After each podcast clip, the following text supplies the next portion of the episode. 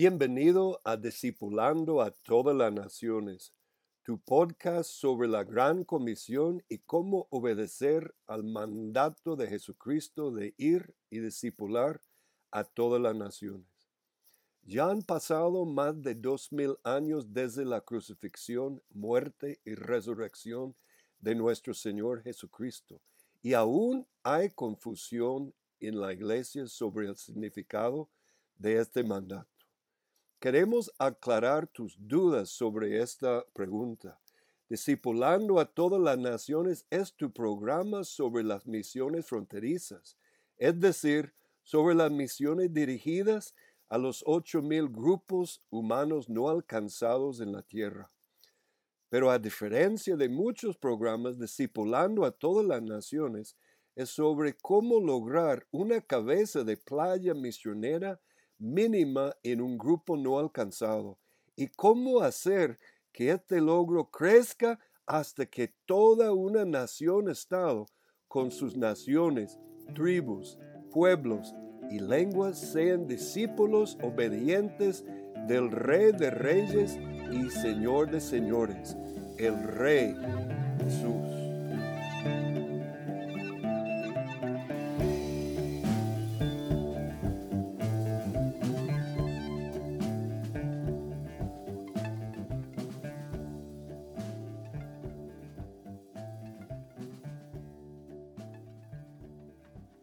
Bienvenido a Discipulando a todas las naciones, tu programa sobre las misiones fronterizas y la gran comisión del Rey Jesús.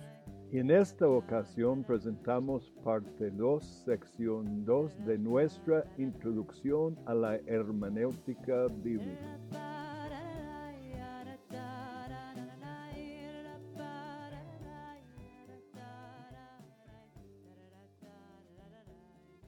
Aquí voy a elaborar un poco más de profundidad con el principio de la brecha.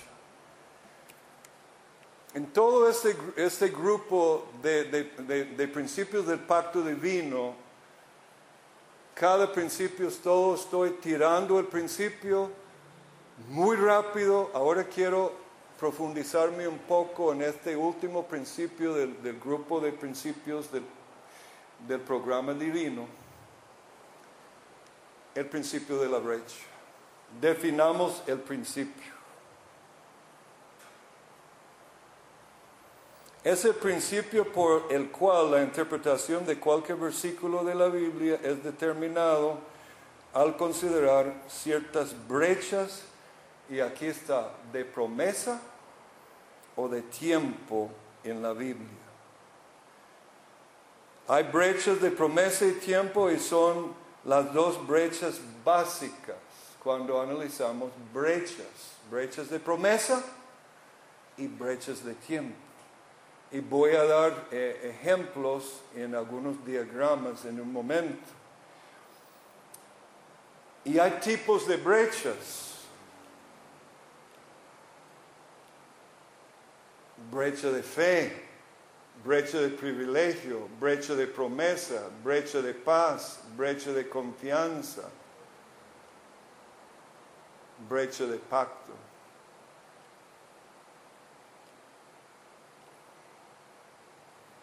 Ejemplo de la brecha de promesa. Leamos, eh, y no tenemos tiempo para analizar todos los textos, pero vamos a leer números 14. De cierto que ustedes no entrarán en la tierra en la cual juré establecerlo. Dios hizo una promesa, juró que iban a entrar, pero ocurre una brecha de qué? Promesa. ¿Por qué? Por desobediencia. excepto Caleb, hijo de Jefone, y Josué, hijo de Nun. Y sus hijos serán pastores por cuarenta años en el desierto y sufrirán por la infidelidad de ustedes hasta que sus cadáveres queden en el desierto, según el número de los días que ustedes reconocieron la tierra, cuarenta días. Por cada día llevarán su culpa un año 40 días, un año, perdón, un día, un año. 40 años entonces de brecha.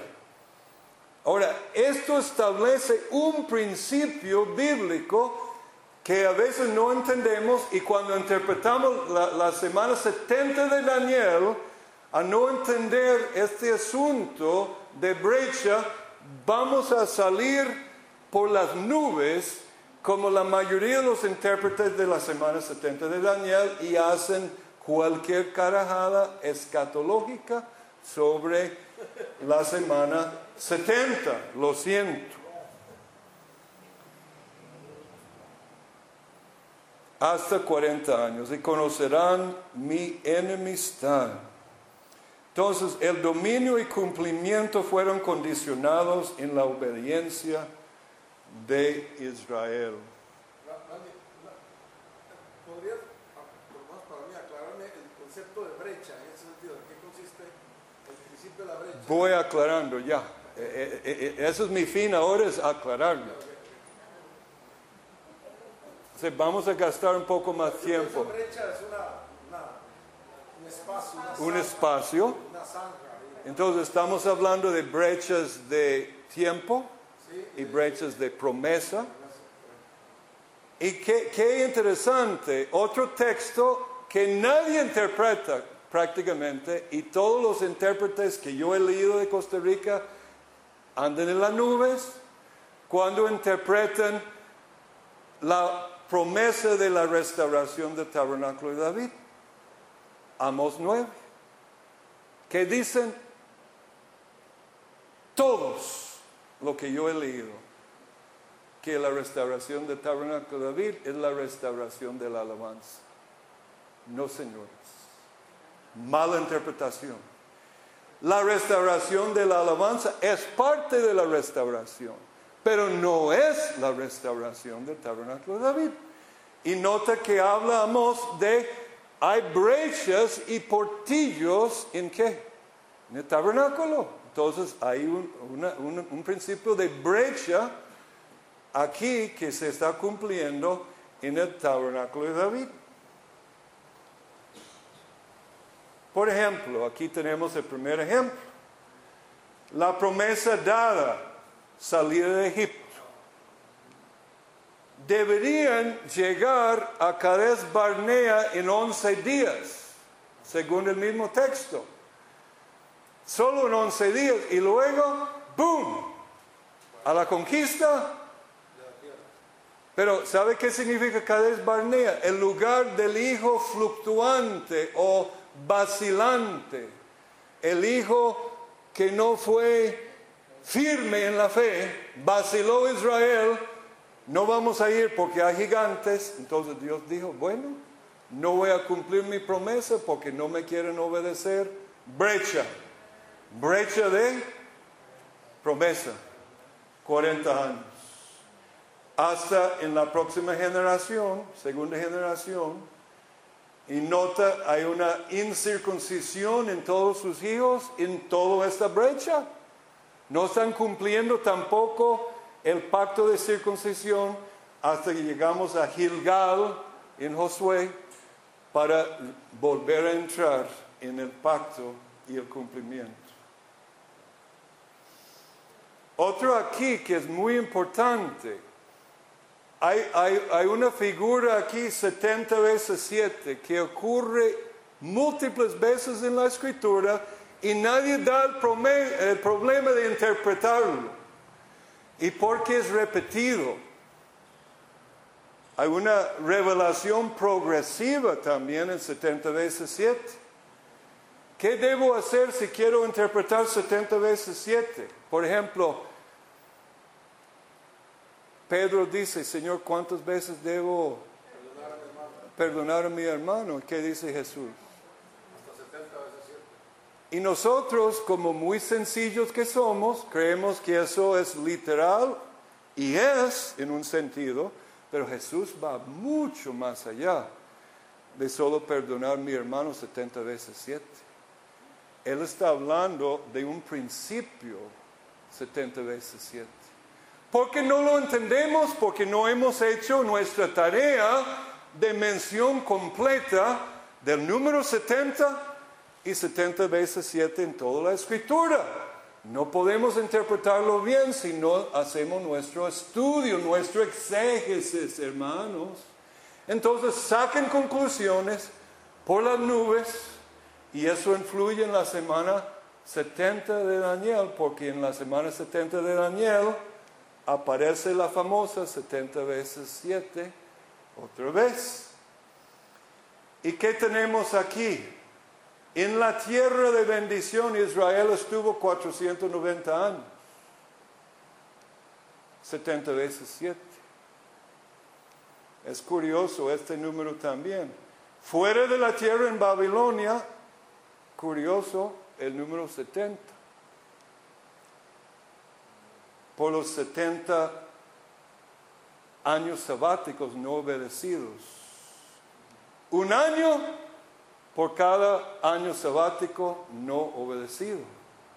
El juicio tiene que ver, la brecha de promesa tenía que ver uno, un año por año sabático no cumplido. Entonces la tierra desolada brecha tiempo en, un, en 70 años en Babilonia. Luego restaurados en la tierra. Entonces hay una brecha de promesa. ¿Qué promesa? La promesa de la tierra. La tierra suya para siempre. Desobedecieron, hubo brecha de promesa. ¿Entienden, hermano? ¿Entendió, hermano?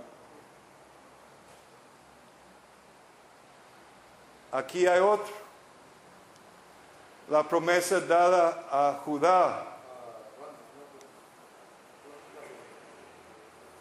Podría, tomando eso, en la anterior imagen, la anterior, podría eso tomarlo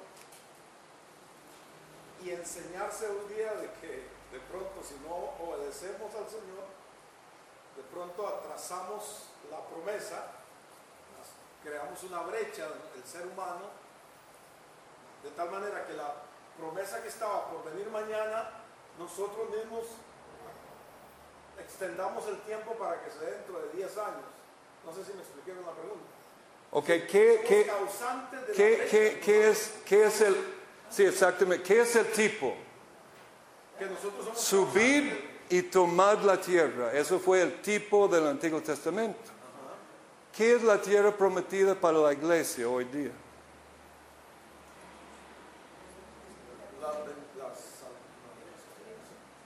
Si Israel tenía que conquistar qué?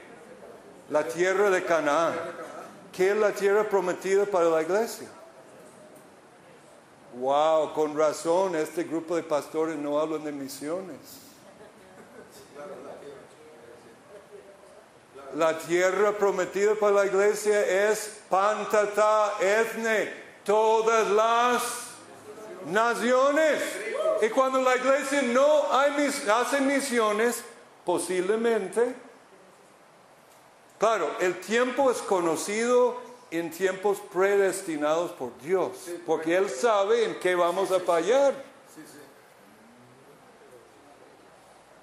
Pero en cierta forma nosotros, gracias, ¿no? en cierta forma nosotros podemos agrandar la brecha. En cierta Somos forma. causante de la brecha, como ellos fueron causantes. Exactamente. Exactamente. Es decir, dicho de otra forma, una bendición. Y usted está tocando sin saberlo la semana 70 de Daniel en este momento. Del problema usted está Por tocando. ejemplo, una bendición que estaba para mí venir mañana, quizás yo no cumplo, no obedezco la, la- la- la- digamos, lo que Dios me ha pedido que haga, esa desobediencia hace que esa bendición no venga mañana, venga dentro de 10 años. Se atrasa. Sucede, o sea, es eso lo que... O sea, nosotros mismos somos los causantes. Creemos que una brecha hecho contra Israel de tiempo no va a ocurrir en la iglesia. No, señores, ¿qué dice Pablo en Romanos 11? Cuidado ustedes gentiles. Si él cortó las ramas originales, Ustedes también pueden ser cortados. Y yo he profetizado más que una vez, cuidado Europa, que no queda cortado. ¿Mm? De hecho, curiosamente, Vishal Mangawadi habla de Europa como la civilización europea como flor cortada, es decir, que ya no tiene vínculo con sus raíces. Y una flor cortada no tiene eh, duración mucho tiempo. Tenemos que volver a las raíces. Entonces la brecha de promesa, bueno, hay una promesa David, de, dada a David y dada a Judá. Esto llega y fue dado por medio de Jacob sobre la tribu de Judá. El inicio del cumplimiento está en David de la tribu, tribu de Judá con el pacto davídico. La dinastía davídica que dice en 1 Samuel 7 que tu reino será eterno para siempre. Pero hubo brechas. Ah. Entonces, para Dios la promesa queda, en la eternidad queda, en el tiempo hay brechas. Ese es un concepto que hay que agarrar en su mente. Dios vive en la eternidad, la promesa quedó, pero hubo brechas por la desobediencia. Hasta Sedequías hay una brecha en, el cetro davídico de 600 años. Hasta que, hasta que llega el hijo de David, Jesús, y la promesa es confirmada en Jesús, en su ministerio, su nacimiento, su ministerio, su muerte y su resurrección. Ya Él está sobre el tabernáculo de David para siempre, eternamente. Isaías 16, 5. Hay brechas entonces sobre la conquista de la tierra. Voy rápido porque veo que mi tiempo se me va a acabar. Necesitamos ver esto, pero no tenemos tiempo. Porque aquí hago todo un análisis de brechas de, de tiempo muy exactos hay exactamente 114 años de brechas de apostasía en el libro de jueces. Que hay que calcular cuando Pablo habla de, de- de- los tiempos en, en la Biblia. Aquí hago el estudio. Si me quedo aquí con ustedes, vamos a gastar demasiado tiempo. Ese PowerPoint ustedes lo pueden estudiar porque es muy interesante, pero lo voy a mostrar diagramáticamente en un momento. ¿Qué es una brecha de tiempo? Gracias, hermano. En la consideración de un versículo pasaje debemos tomar en cuenta profecías que tienen que ver con el futuro y implican una brecha de tiempo para su cumplimiento completo. Aquí está el análisis y es de este libro, del libro de jueces. Es muy difícil ver, pero van a ver cada, cada espada aquí son brechas de tiempo cuando hay apostasía. Creo, déjenme ver. Sí, aquí está un juez fiel y aquí hay una brecha. Otro juez, entonces cuando Israel en los ciclos de apostasía, es como si Dios no estaba marcando estos años. Entonces cuando volvemos al texto y vemos figuras, cuando Pablo cita X cantidad de años, no, no concuerda con los años reales y decimos, ¿qué pasa? La razón que no concuerda es que hay brechas de tiempo por apostasía. Y aquí están. Si usted lo suma, suma, eh, y aquí están los textos, ustedes los pueden estudiar. Eh, abajo, déjenme leerlo. Dice, eh,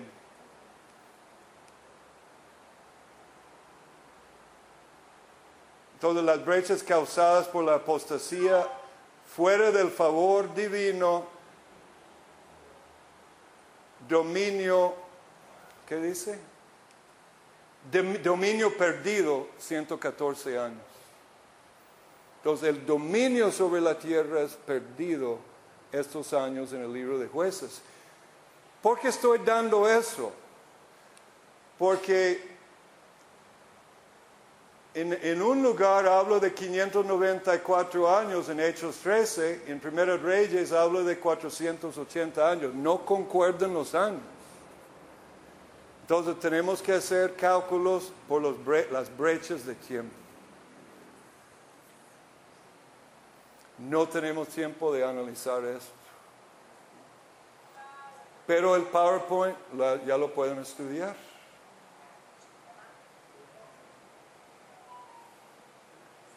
Veamos otro, otro ejemplo de brecha de tiempo. Isaías, la primera generación, luego Jesús cita cuando está en la sinagoga, él está citando, si no me equivoco, Isaías 61, ¿no? Y para en su lectura en el año aceptable del Señor. ¿Por qué paró ahí? Porque la próxima frase habla del día de venganza. Porque va a haber una brecha de cumplimiento, una brecha de tiempo. Porque, porque ahora estamos en esta brecha del día que aceptable del Señor. Hoy es el día de salvación, porque llegará el día de venganza que ya será demasiado tarde. Entonces, el Mesías no cumplió toda la promesa y Jesús sabía, por eso paró aquí, porque sabía que el día de venganza no venía inmediatamente, sino tenían que haber un tiempo muy importante.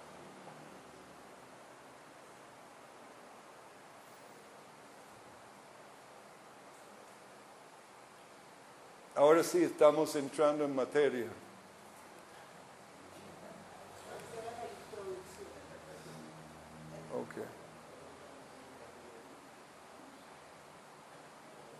Tres graves errores de hermenéutica al interpretar la semana 70 de Daniel. He tenido muchas discusiones con pastores sobre la semana 70 de Daniel. Primer fallonazo. La mayoría de los intérpretes de Daniel 9 ha sido en tomar, los errores de interpretación han sido en, en tomar en cuenta el principio del grupo de, de no tomar en cuenta el principio de grupos, el principio del grupo de principios de las figuras de dicción, a saber, el principio numérico. No hemos llegado al grupo de principios de figuras de dicción, entre los cuales es el principio simbólico, el principio tipológico y el principio numérico. ¿Qué es el principio numérico? Bueno, si quiero interpretar que nadie lo hace cuando usted lee los textos, la semana 70 de Daniel destaca un número. ¿Qué es el número? ¿Aló? 70, obviamente. Y si no conozco lo que significa 70, y no lo tomo en cuenta como principio de interpretación, ¿qué va a pasar con mi interpretación? Anda por las nubes. Al no interpretar el número 70, tampoco tomen en cuenta su mención progresiva en la revelación bíblica. Y ni tampoco su mención completa que arroja una conclusión que es contundente. El estudio del número 70. De hecho, estoy escribiendo un libro sobre este número. Porque es el principio misionológico, apostólico, es una llave maestra de interpretación. El número 70 el error de no tomar en contexto el contexto del uso 70 veces 7 en toda la Biblia. ¿Qué es el, qué es el error ahí? Principio de la mención completa. Entonces Daniel eh, en la semana 70 habla de 70 semanas están determinadas. Entonces si yo no 70 semanas están determinadas. No debo quedarme con 70 veces 7 en Daniel, debo estudiar 70 veces 7 desde su primera mención. ¿Dónde está su primera mención? En la Mec, donde la Mec dice, bueno, si se va a tomar venganza siete veces, eh, ¿quién, cómo es? Eh, quien mata a Caín, ¿recuerda? Yo la mec voy a matar. Y luego habla 70 veces 7. Venganza 70 veces 7. Primera mención del número 70 y primera mención de 70 veces 7. Si quiero interpretar lo que hizo Jesús de 70 veces 7, tengo que volver a la primera mención y luego ver los otros hasta el final de la Biblia para interpretarlo bien. Por eso digo, nuestros sermones sobre perdonar a mi hermana 70 veces 7, sí es cierto, pero no es la plenitud del consejo de Dios sobre este principio. El error de no tomar en cuenta el principio de la brecha de tiempo. También hay otro error en la escatología de la semana 70. Tampoco toman en cuenta el principio maestro de la hermenéutica apostólica. Eso es un invento mío, hermenéutica apostólica. Jesús define la hermenéutica apostólica en Lucas 24, 25 al 49, donde él mismo interpreta toda la Biblia en varias cosas. Él mismo, el principio cristocéntrico, que es otro principio que no, que no hemos estudiado, y ¿qué más? Que el Evangelio de perdón de pecados tiene que ser proclamado entre todas las naciones, principio misionero, entre todas las naciones. Entonces hay un principio aquí de interpretación donde Jesús mismo como hermaneuta, maestra por excelencia, nos da claves sobre el resumen de toda la Biblia. ¡Wow! Y cuando estaba estudiando eso un día me di cuenta, esto es un principio maestro. Y puse el título Hermenéutica Apostólica de Jesús y sus apóstoles. Este pasaje revela el principio cristocéntrico, el principio étnico, el gran plan de la misión redentora de Dios hacia Pantata Etne, su misión de injertar a Pantataetne en el olivo y de llenar el tabernáculo de David con los setenta hijos de Obed Edom, arquetipo de Jesús que tiene la llave de David y abre la puerta de fe por medio del ministerio de sus apóstoles y misioneros a través de toda la época del misterio de la iglesia. Esto es una boca llena, lo que acabo de leer, hermanos. Estúdialo, porque es profundo. Piénselo bien. Si Jesús resumió toda la Biblia en principios misionológicos, principios de la evangelización y principios del Evangelio de perdón y principios cristocéntricos, nuestra hermenéutica tiene que tomar esto en cuenta. Y aquí está un ejemplo de la brecha. Esto es algo maravilloso que muchos simplemente lo leen y... Recuerda cuando Judá se le... Eh, ¿Cómo fue el asunto? Este, a ver si, si recuerdo bien. Quedó sin esposa. Y Judá, este, un día después de mucho tiempo sin esposa, sale y, había pasado, este, a ver, voy a enredar esto, mejor vamos al texto, Génesis 38. Este, la razón que voy a hacer esto aquí, si no entiende eso, nunca va a entender la semana 70 de Daniel.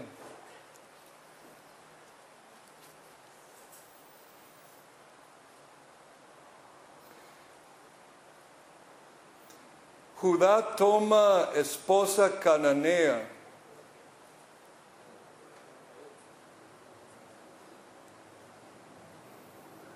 Luego uno de sus hijos, eh, ¿cuál es el nombre del hijo? Bueno, leamos.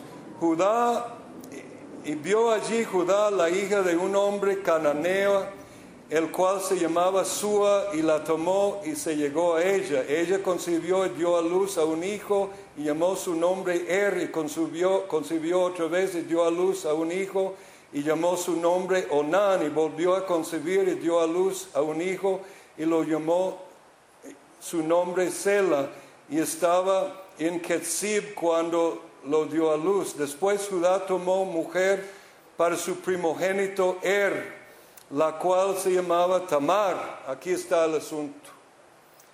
Er tenía la esposa Tamar, ahí me enredé.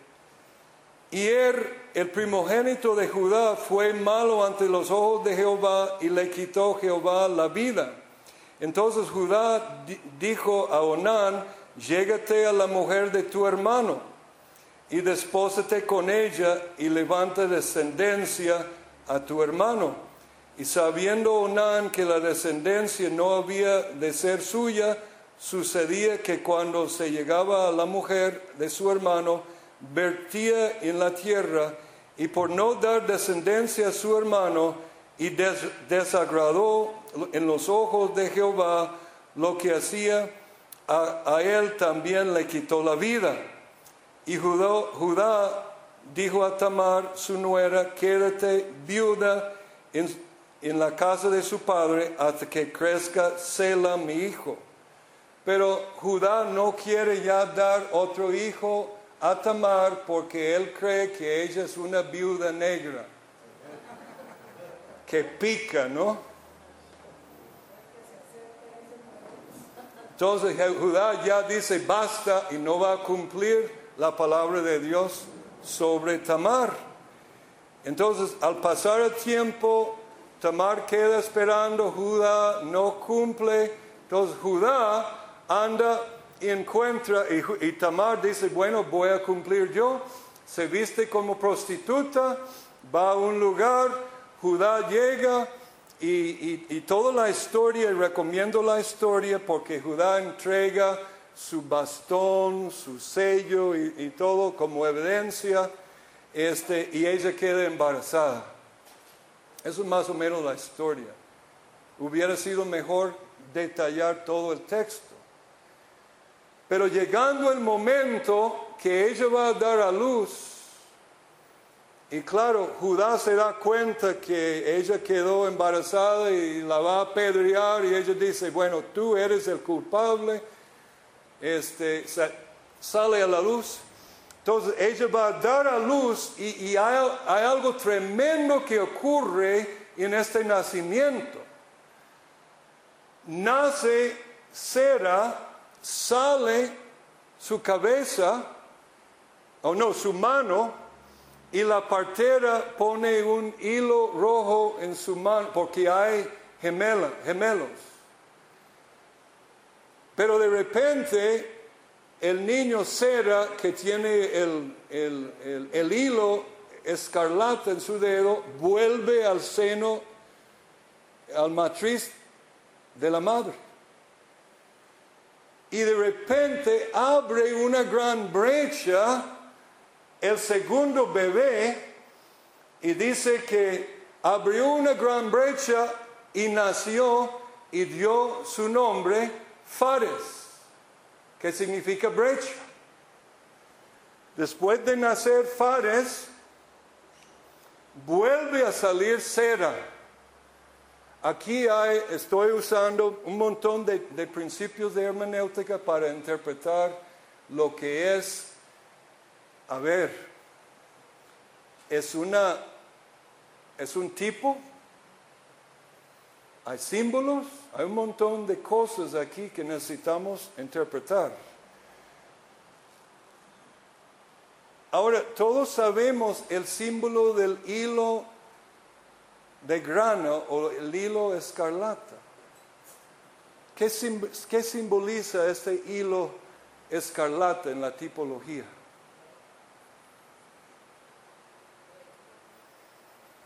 ¿Recuerda la redención de Raab? ¿Qué pusieron en la ventana? Algo rojo. Simbolizando ese hilo de escarlata que está en toda la Biblia que tiene que ver con la sangre de Cristo. Este nombre será, que es también otro principio cuando usted lee un nombre de un profeta o un protagonista, protagonista en la Biblia, busca qué significa. Increíblemente, ser significa levantamiento de luz o amanecer. La luz sale al mundo. Yo soy la luz del mundo mientras estoy en el mundo. Pero vuelvo al seno de mi Padre. Y cuando Jesús vuelve a su Padre en su ascensión, abre qué? Una gran brecha, la casa de Fares, que va a ser el, ya no recuerdo si es bisabuelo o bis, bisabuelo de Vos y Ruth está profetizando y tiene que estudiar Ruth capítulo 4, Daniel 9 y todo para entender esta brecha. Porque tiene que ver con la brecha que va a traer los gentiles, porque después de la brecha, ¿qué va? ¿Quién vuelve? La estrella de la mañana, el amanecer la luz del mundo. Sera es un tipo profético de Jesús. Entendiendo esta brecha de tiempo, nos va a dar una gran clave para entender la semana 70 de Daniel. Alguien que no entendió lo que acabo de decir sobre la brecha aquí. Es una, es, una figura profética increíble aquí.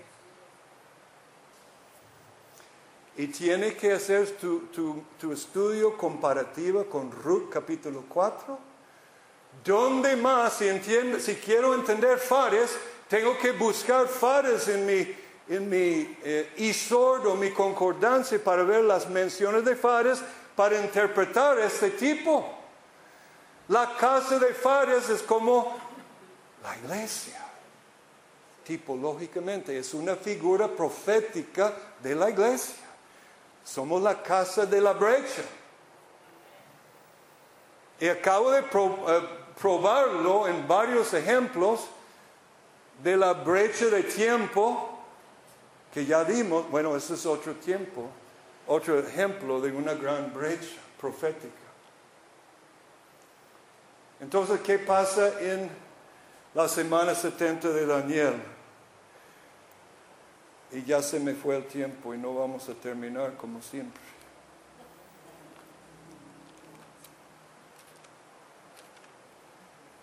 Vamos, me da dos minutitos para ir a Daniel 9 porque están como con la duda.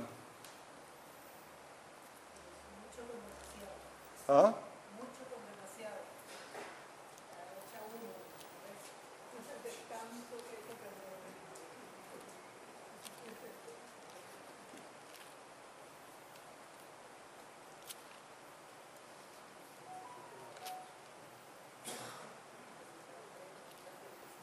Daniel 9, dice,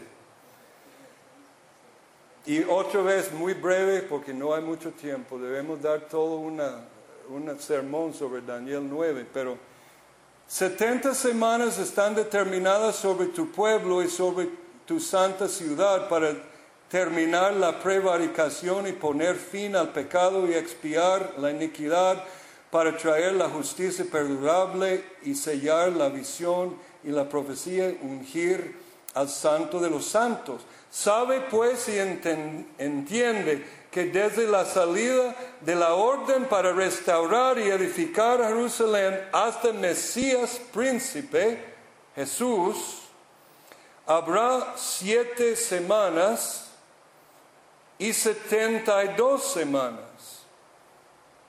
perdón, sesenta y 62 semanas. Se volverá a edificar la plaza y el muro en tiempos angustiosos.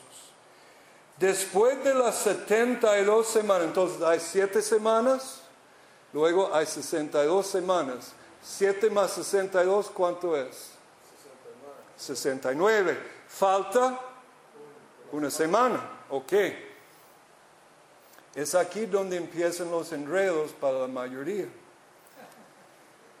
Después de las 62 semanas se quitará la vida del Mesías.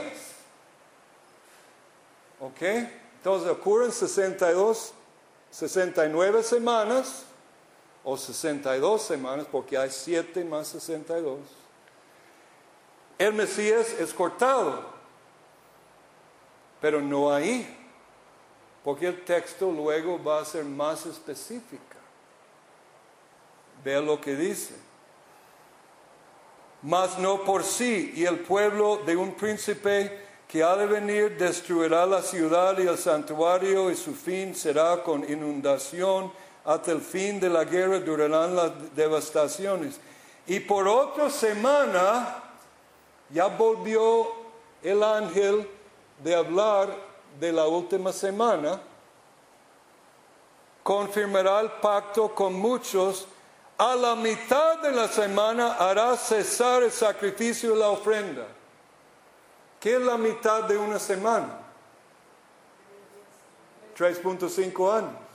¿Mm? Entonces, ¿cuándo muere el Mesías? ¿En el inicio de la semana 70 o en medio?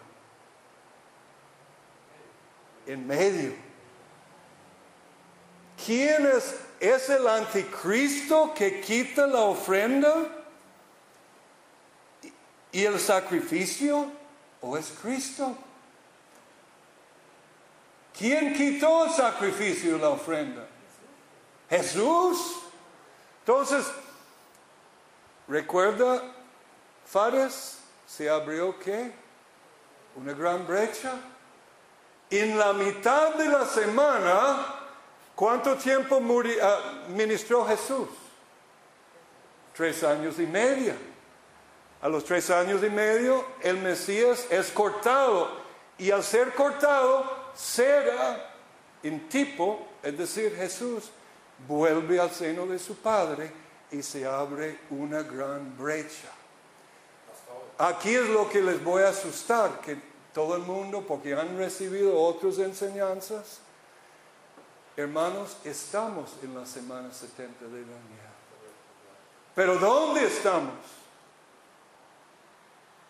En la brecha. Es un tiempo, ve, no es en el tiempo del partido.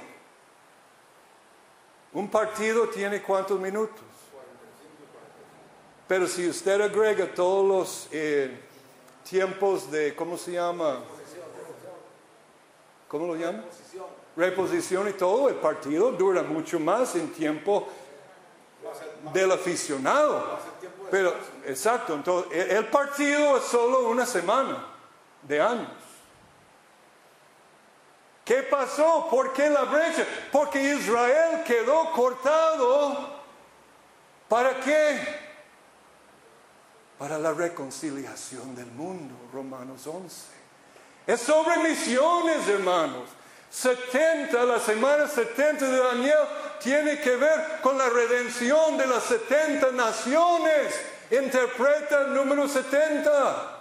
Es sobre la redención del mundo.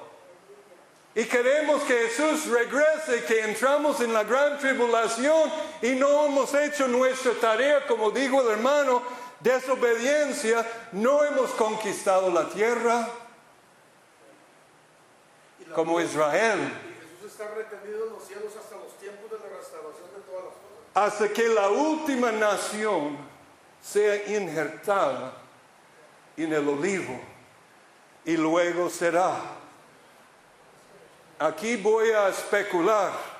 Los últimos tres años y medio tiene que ver con, con reinjertar a Israel en el olivo. Esa es mi especulación. Ese es el principio de la brecha como demostrado un poco. No hemos terminado todos estos principios aquí pero ya no hay más tiempo. Y como no me toca otra vez, voy a tratar de dar el, mismo mensaje que estoy dando aquí en mi computadora y lo voy a subir a la web para que ustedes tengan más o menos un paquete de introducción a la hermenéutica. No es un curso, pero es una buena introducción para que queden picados suficiente que van, vayan a estudiar más. Que Dios les bendiga, hermano.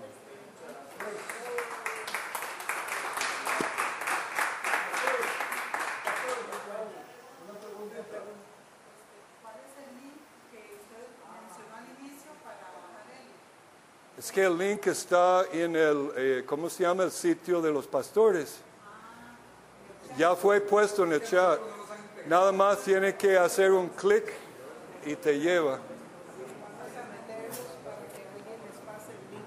Voy a volver a postearlo también. Gracias por estar con nosotros en este tu podcast sobre la Gran Comisión.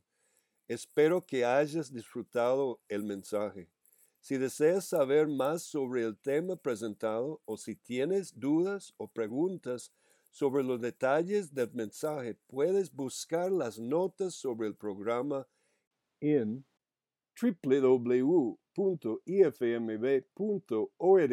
rayo inclinado DTN 016 o escríbanos en el correo electrónico dtn arroba himf.org.